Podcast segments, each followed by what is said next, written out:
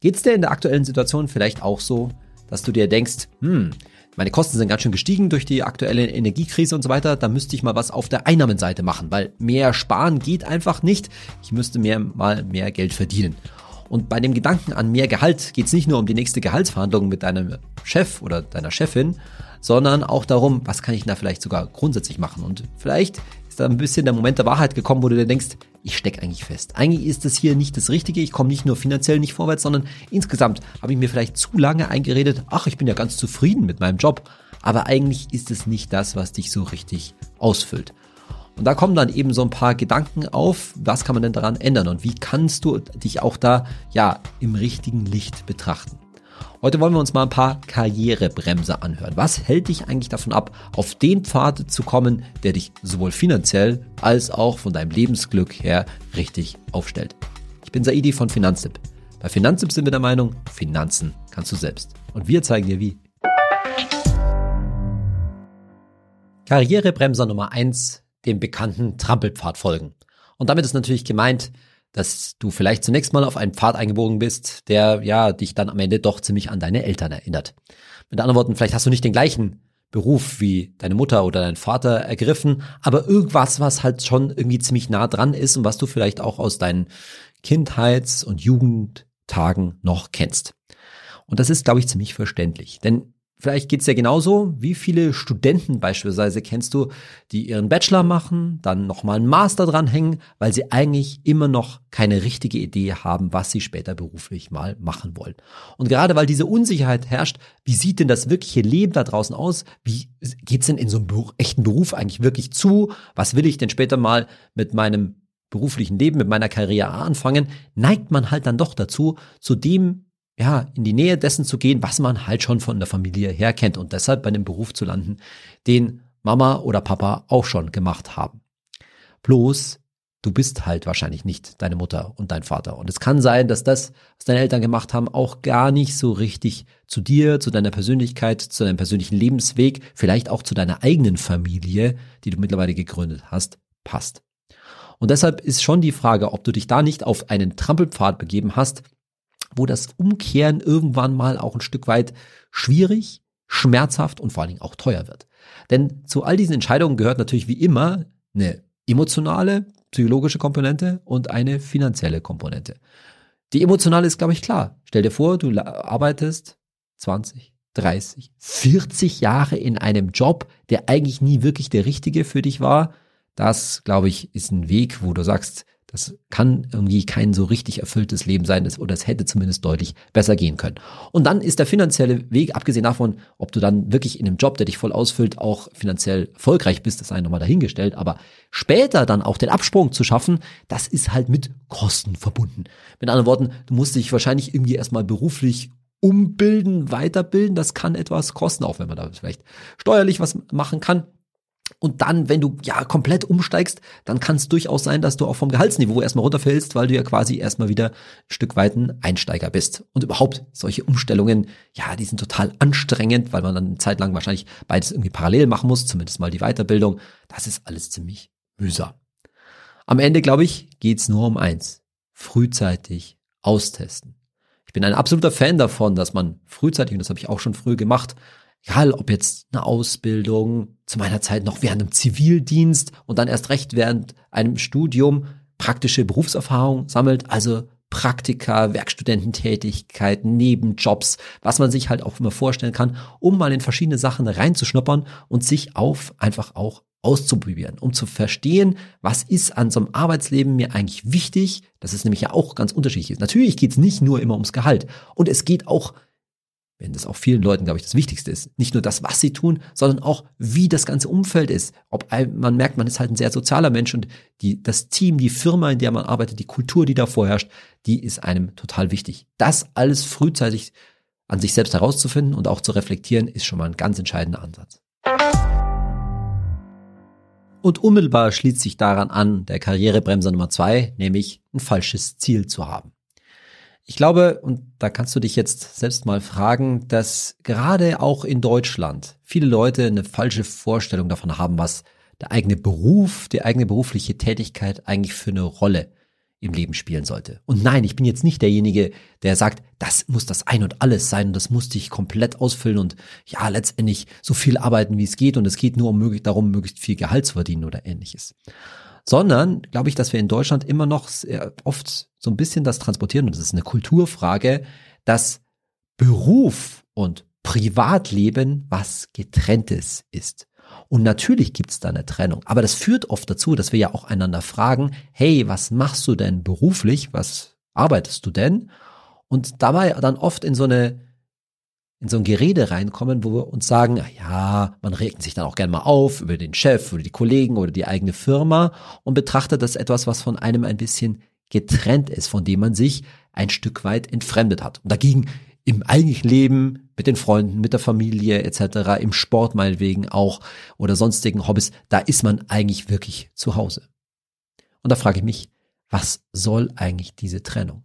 Warum, wenn wir jetzt mal von dir als durchschnittlicher Angestellter oder Angestelltem ausgehen, warum gehen wir einer Sache durchschnittlich 40 Stunden die Woche nach, die uns, ja, ich will nur sagen, nicht nur nicht glücklich macht, sondern die, von der wir eigentlich innerlich entfremdet sind. Und mir ist schon klar, nicht jeder hat die Wahl, sich einen Job auszusuchen, aber das von vornherein auch mal als was anderes zu betrachten. Ich glaube zum Beispiel, dass da ein großer Unterschied zum englischsprachigen Bereich, insbesondere zu den USA, besteht. Und damit will ich jetzt nicht sagen, dass am Arbeitsmarkt und in der Arbeitswelt von Amerikanern alles besser ist. Auf gar keinen Fall. Aber rein sprachlich betrachtet ist ja die übliche Frage, wenn man dort nach dem Job fragt, what do you do? Und dieses, was tust du, was machst du, geradezu, was machst du mit deinem Leben, zielt halt viel stärker darauf ab, dass die eigene Karriere etwas ist, die einen, ja, worin man sich ein Stück weit selbst verwirklicht. Ich glaube, dass das bei der jungen Generation in Deutschland, wenn man das so sagen darf, schon besser ist, dass da viel mehr, mehr darüber nachgedacht wird, was man wirklich auch erreichen möchte, was der Purpose eigentlich dessen ist, was man tut. Das ist total gut. Und ich glaube, dass man das auch anerkennen muss. Und vielleicht siehst du das ja genauso, dass da schon ein Umdenken stattfindet und dass so ein Einfluss von einer Generation, in der auch meine Elterngeneration, der berufliches und privates noch sehr viel stärker getrennt war, auch, ja, dass man den reflektieren muss. Dass es schon okay ist, etwas auszuprobieren, etwas zu versuchen, wo man einfach einen Sinn für sich selbst drin sieht. Und Sinn kann jetzt alles möglich heißen. Das kann eben eine attraktive Karriere sein, wo man ja mehr Verantwortung gewinnt, irgendwie aufsteigt in einem großen Konzern. Wenn das das ist, was es dir, was dir wirklich was gibt, dann ist das gut für dich. Das kann natürlich finanzielles bedeuten, ganz klar. Willst du bestimmt wahrscheinlich mehr verdienen, was auch immer mehr für dich heißen mag. Aber es kann natürlich auch zunächst mal darum gehen, dass es ein Job ist, der, ja, Freizeit und Arbeitszeit in gutes Verhältnis steckt, ja, also die berühmte Work-Life-Balance. Das ist schon okay, aber auch in der Work-Life-Balance steckt schon wieder dieser Unterschied zwischen Work und Life drin. Wieso sollte denn nicht Work stärkerer Teil von Life sein? Und dann geht es meiner Ansicht nach vor allen Dingen da, darum, wie sind die Umstände? Macht dich das, was du tust, in wie du das tust, also ja, auch die Arbeitszeiten, aber eben auch die Kollegen, die Anerkennung, die du in deinem Job von deiner Firma, von deinen Mitarbeitenden und so weiter hältst oder auch wenn du selbstständig bist, vielleicht auch von den Partnern, Businesspartnern, mit denen du arbeitest oder auch deinen Kunden. Vielleicht ist das das, was dich glücklich macht. Und nicht zuletzt dann eben ist das eine für dich sinnhafte Tätigkeit, was auch immer das bedeutet, was du arbeitest, was das zum, ja, zum Gesamten, wie du auch immer du das für dich definierst, für deinen lokalen Umkreis, vielleicht auch ja für deine Stadt oder aber auch eben für was Größeres wie die Gesellschaft oder sogar den Planeten, was es da beiträgt. Und da wir hier nun mal in einem Finanzpodcast sind, geht es natürlich auch um materielle Ziele. Also das, was ich mir mittels meines Jobs und meines Einkommens mal gönnen will. Und das solltest du auch schon, wenn es irgendwie geht, frühzeitig für dich hinterfragen. Was bedeutet es eigentlich für mich, ein entsprechendes Auto zu fahren, in einem Haus zu wohnen, wo es eben nicht nur um das Wohngefühl gibt, sondern dass man das Haus auch entsprechend, ja, tatsächlich herzeigen kann. Denn ich glaube, das spielt schon auch eine große Rolle. Und über alle anderen, ja, mehr oder weniger materiellen Dinge des Lebens, nämlich von entsprechenden Reisen berichten zu können, ähm, sozusagen mit dem Urlaub ein Stück weit angeben äh, zu können, mit den entsprechenden Fotos, die man dann auf Instagram oder wo auch immer postet, bis hin zu, wie welchen Drink gönne ich mir abends in der Bar. Und ich wende mich überhaupt nicht gegen all diese Konsumziele.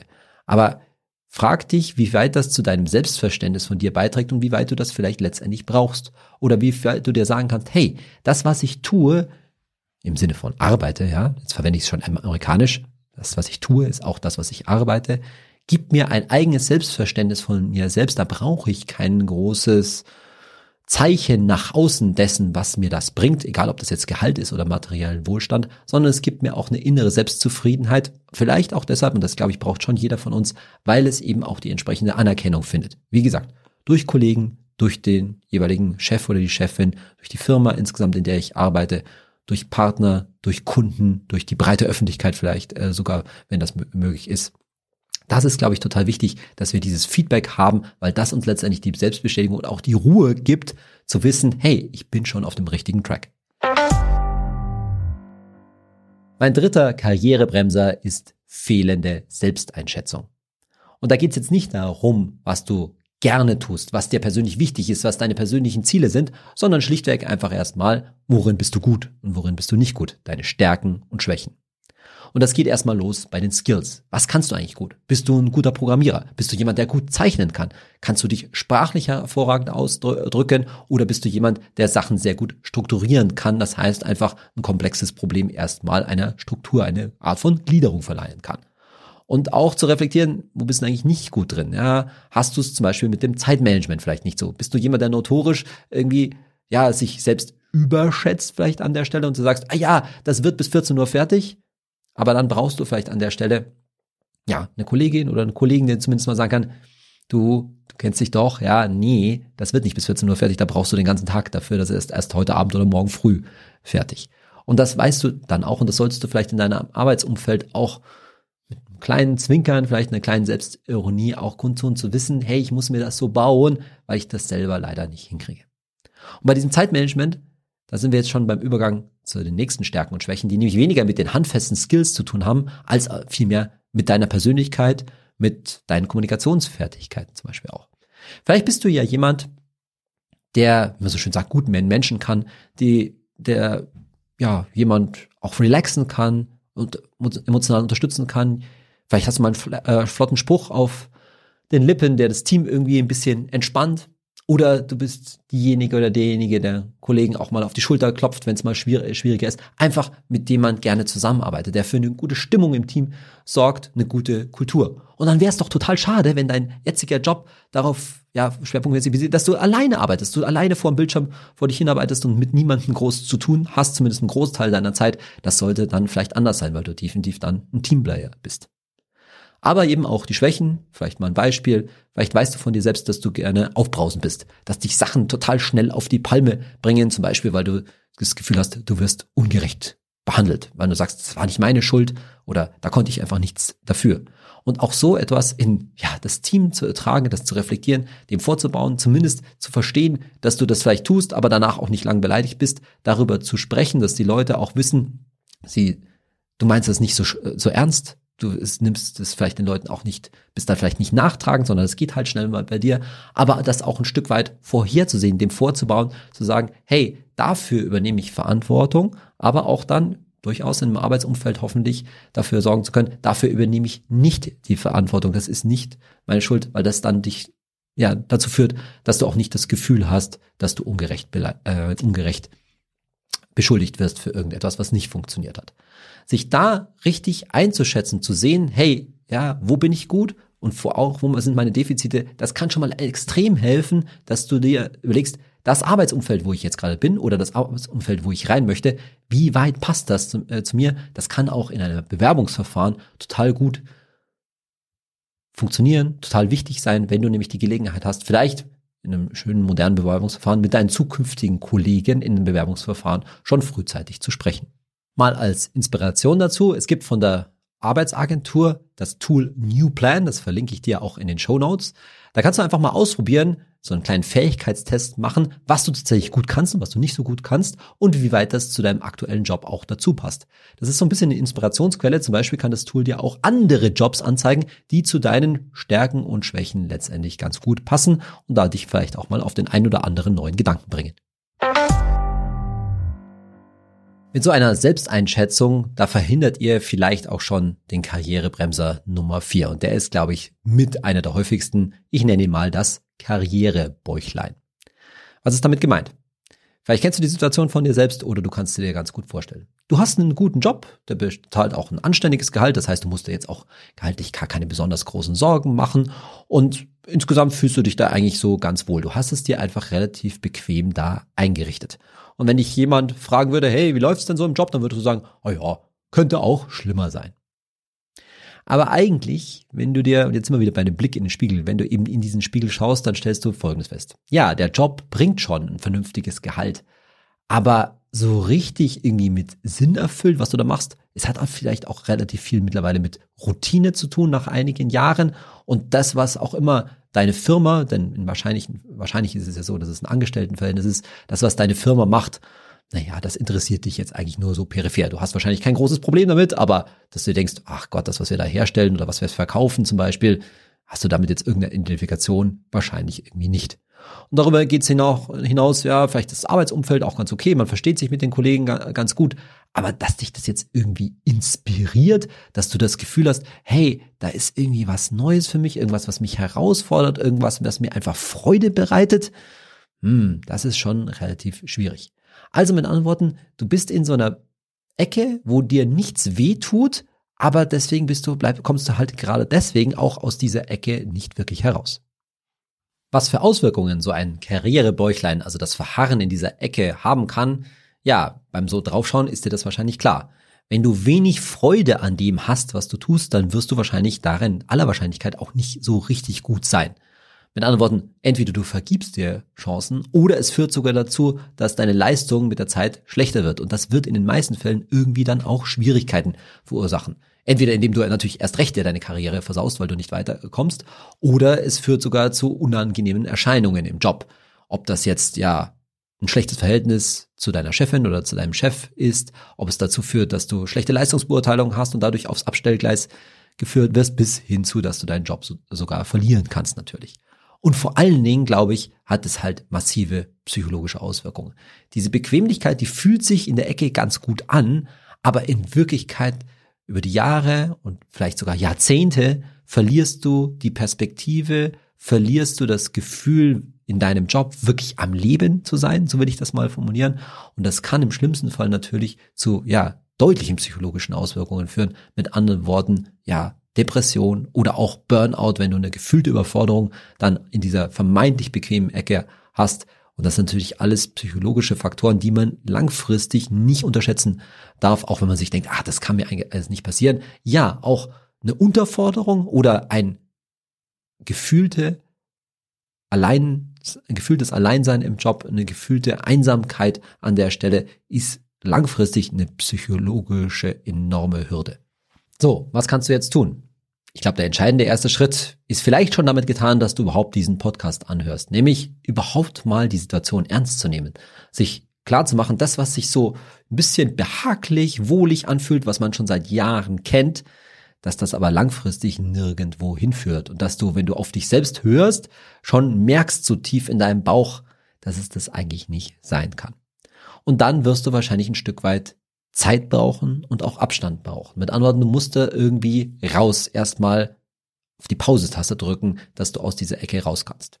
Das kann sein, dass du ja nicht nur einen längeren Urlaub nimmst, sondern tatsächlich auch mal eine berufliche Auszeit nimmst. Da gibt's ja verschiedenste Möglichkeiten mittlerweile und da lässt sich vielleicht auch bei dir in der Firma schon was machen. Ob das jetzt gleich ein Sabbatical ist oder einfach mal nur ein unbezahlter Urlaub, den du dir vielleicht auch hoffentlich aufgrund deines Notgroschens mal zumindest für eine Zeile Zeit leisten kannst.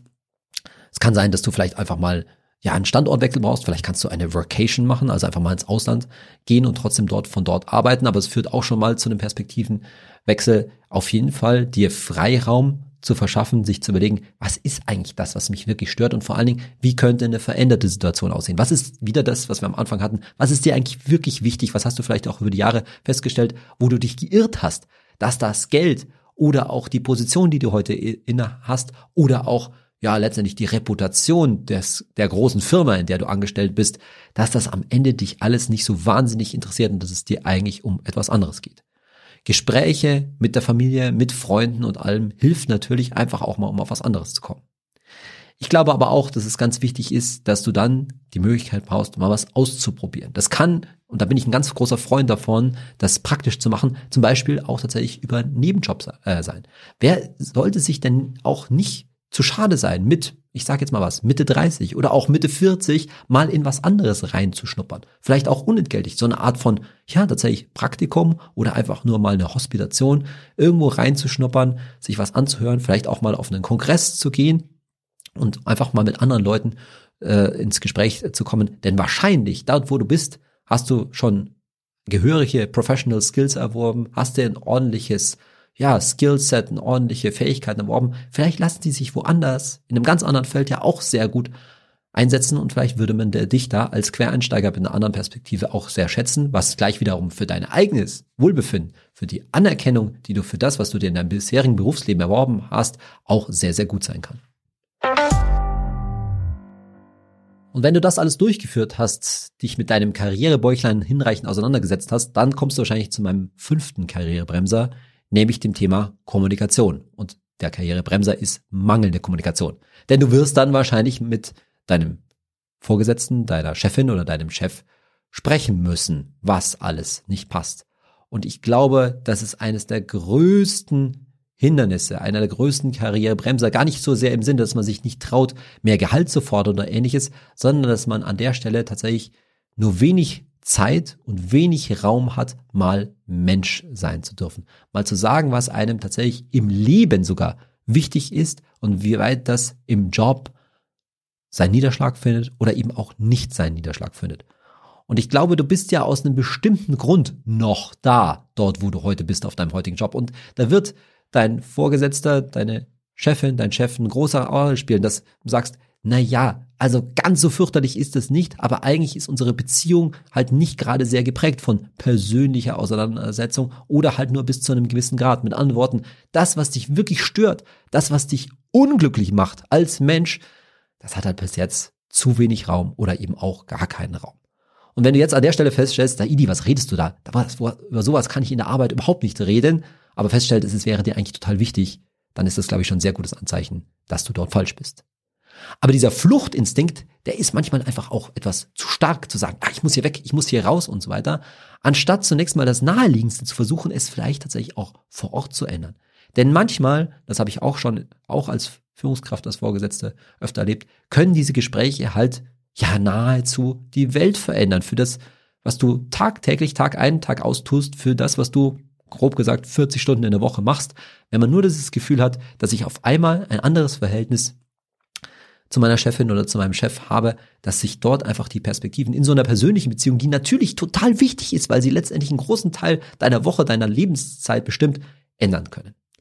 Also, mit anderen Worten, den Mut zu haben, das mal anzusprechen, zu sagen, wie man sich fühlt, auch das Verständnis dazu erwerben, dass das, was du fühlst, wie es dir geht, unmittelbare Auswirkungen davon hat, was du für eine Leistung erbringen kannst. Denn am Ende wird es natürlich deinem Chef, deiner Chefin darum gehen, was hast du ja, was kannst du mitbringen in die Firma? Und wenn du das nicht bringen äh, kannst, zu wissen, dass das ja auch für die Firma ja negativ ist. Es ist nicht einfach nur schlimm ist, dass du nicht so gut bist, was auch immer das bedeutet, sondern dass das halt auch für die Firma keine guten Auswirkungen hat. Und dass ihr da grundsätzlich ja gleiche Interessen habt. Dass du willst, dass es dir gut geht und damit mit Motivation und Freude an der Arbeit sein kannst und dass das auch gleichzeitig, wo immer du arbeitest, auch ja positive Auswirkungen haben sollte. Vielleicht ist dein Job ja so gut, dass du denkst, Idi, wovon redest du denn eigentlich? Das ist doch völlig selbstverständlich, dass man solche Gespräche führt. Ja, ist es halt in vielen Jobs nicht. Und wie oft schon da die Perspektive verschoben ist, mit anderen Worten, dass sich jemand eigentlich im Hinterstübchen haut, ich kann das nicht ansprechen. Ob das jetzt das Gehalt ist oder dass ich eigentlich eine andere Tätigkeit möchte oder einfach nur zu sagen, dass ich unglücklich bin, das gibt's einfach sehr, sehr oft. Gerade weil wir eben halt in Organisationen arbeiten, in großen Konzernen teilweise, wo eben diese Trennung zwischen beruflich und privat ja sehr stark vorhanden ist, wo wir eben nicht Mensch sein können, wo wir mit unseren Emotionen aus Gründen der Professionalität hinterm Berg halten müssen, wo wir sagen können, ich kann das jetzt nicht anbringen und am Ende wäre es aber in einem persönlichen Gespräch so sehr wichtig. Und das kann damit anfangen, dass man sich nicht durch das Gehalt nicht genug wertgeschätzt fühlt und das einfach zu lange vor sich herschiebt und deshalb eigentlich schon längst raus möchte, während hingegen ein kleines Gespräch zu sagen, mit der Chefin oder dem Chef zu sagen, ich fühle mich einfach da unter Wert verkauft, ich fühle mich nicht genug Anerkennung an und dass das dann auf einmal was ganz anderes auslöst auf der Gegenseite und es plötzlich Türen aufgehen, an die man nicht gedacht hätte, ja. Und aber auch ganz wichtig ist, nicht nur zu jammern. Nimm dir vorher die Zeit, auch schon mal über Lösungen nachzudenken. Und die Lösung kann ja klein sein. Das kann sein, dass du einfach nur in Anführungszeichen in ein anderes Team wechseln äh, willst, weil du einfach dich bei deinen jetzigen Kollegen nicht gut aufgehoben fühlst. Es kann sein, dass du sagst, ich möchte eigentlich mehr machen. Du hast einen Vorschlag für ein konkretes Projekt, das dich tatsächlich begeistern würde, indem du da auch deine Fähigkeiten ganz neu zeigen kannst und auf einmal durch dieses Projekt in der Firma ja ein ganz neues, ganz neuen Stellenwert gewinnst, weil man sagt, ach interessant, die oder derjenige, das hätte ich gar nicht gedacht, dass der das so, äh, so gut kann, weil auf einmal ein ganz neuer Motivationsschub ist. Oder eben sogar auch über die ganz geschickte Tour, vielleicht kannst du dir die Gegenseite schon vorstellen. Vielleicht weißt du, wenn du genauer drüber nachdenkst, eigentlich ganz genau, was dein Chef oder deine Chefin, was sie oder er für ein Problem hat. Jetzt wirklich im Business-Zusammenhang, vielleicht kannst du sie oder, sie oder ihn an der Stelle unterstützen. Also eine Tätigkeit übernehmen, die auch deine Chefin oder deinem Chef wirklich hilft, die du aber selber natürlich auch gerne machst. Und auf einmal habt ihr beide Win-Win-Situation, habt ihr beide Probleme auf einmal gelöst. Und damit hast du natürlich auch eine viel höhere Wahrscheinlichkeit, dass du dahin kommst, wo du eigentlich hin möchtest. Die gute Nachricht ist ja, dass ganz im Allgemeinen gesagt der Arbeitsmarkt dir entgegenkommt. Wir haben in Deutschland bekanntermaßen einen Fach- und auch einen Führungskräftemangel. Das heißt, wenn du gut bist in deinem Job, nicht nur in deinem Job, sondern auch in deinen sonstigen Skills, dann hast du in vielen Fällen natürlich die Möglichkeit zu wechseln. Aber gerade das, was wir, worüber wir zuletzt gesprochen haben, sollte dir zeigen, dass es in vielen Fällen jetzt diese unbedingten, sofortigen Ich kündige Geschichte nicht unbedingt braucht. Sondern dass auch schon kleine Sachen, die bei dir in der Arbeit, in der du dich ja, siehe Thema Karrierebäucheln, deren in der Ecke du dich ja nicht ganz unwohl fühlst, dass es schon reichen kann, dich aus der Ecke eben herauszuziehen und dir zu verschaffen, dass du sagst, hey, ich fühle mich rundum, dort wo ich gerade bin, wieder sehr viel wohler. Denn auch gerade dann, wenn du viele Jahre schon da bist, dann hat, hat dich die Firma, das Arbeitsumfeld, wo du bist, in vielen Fällen ja vielleicht auch zu schätzen gelernt und dann gibt es neue Anknüpfungspunkte.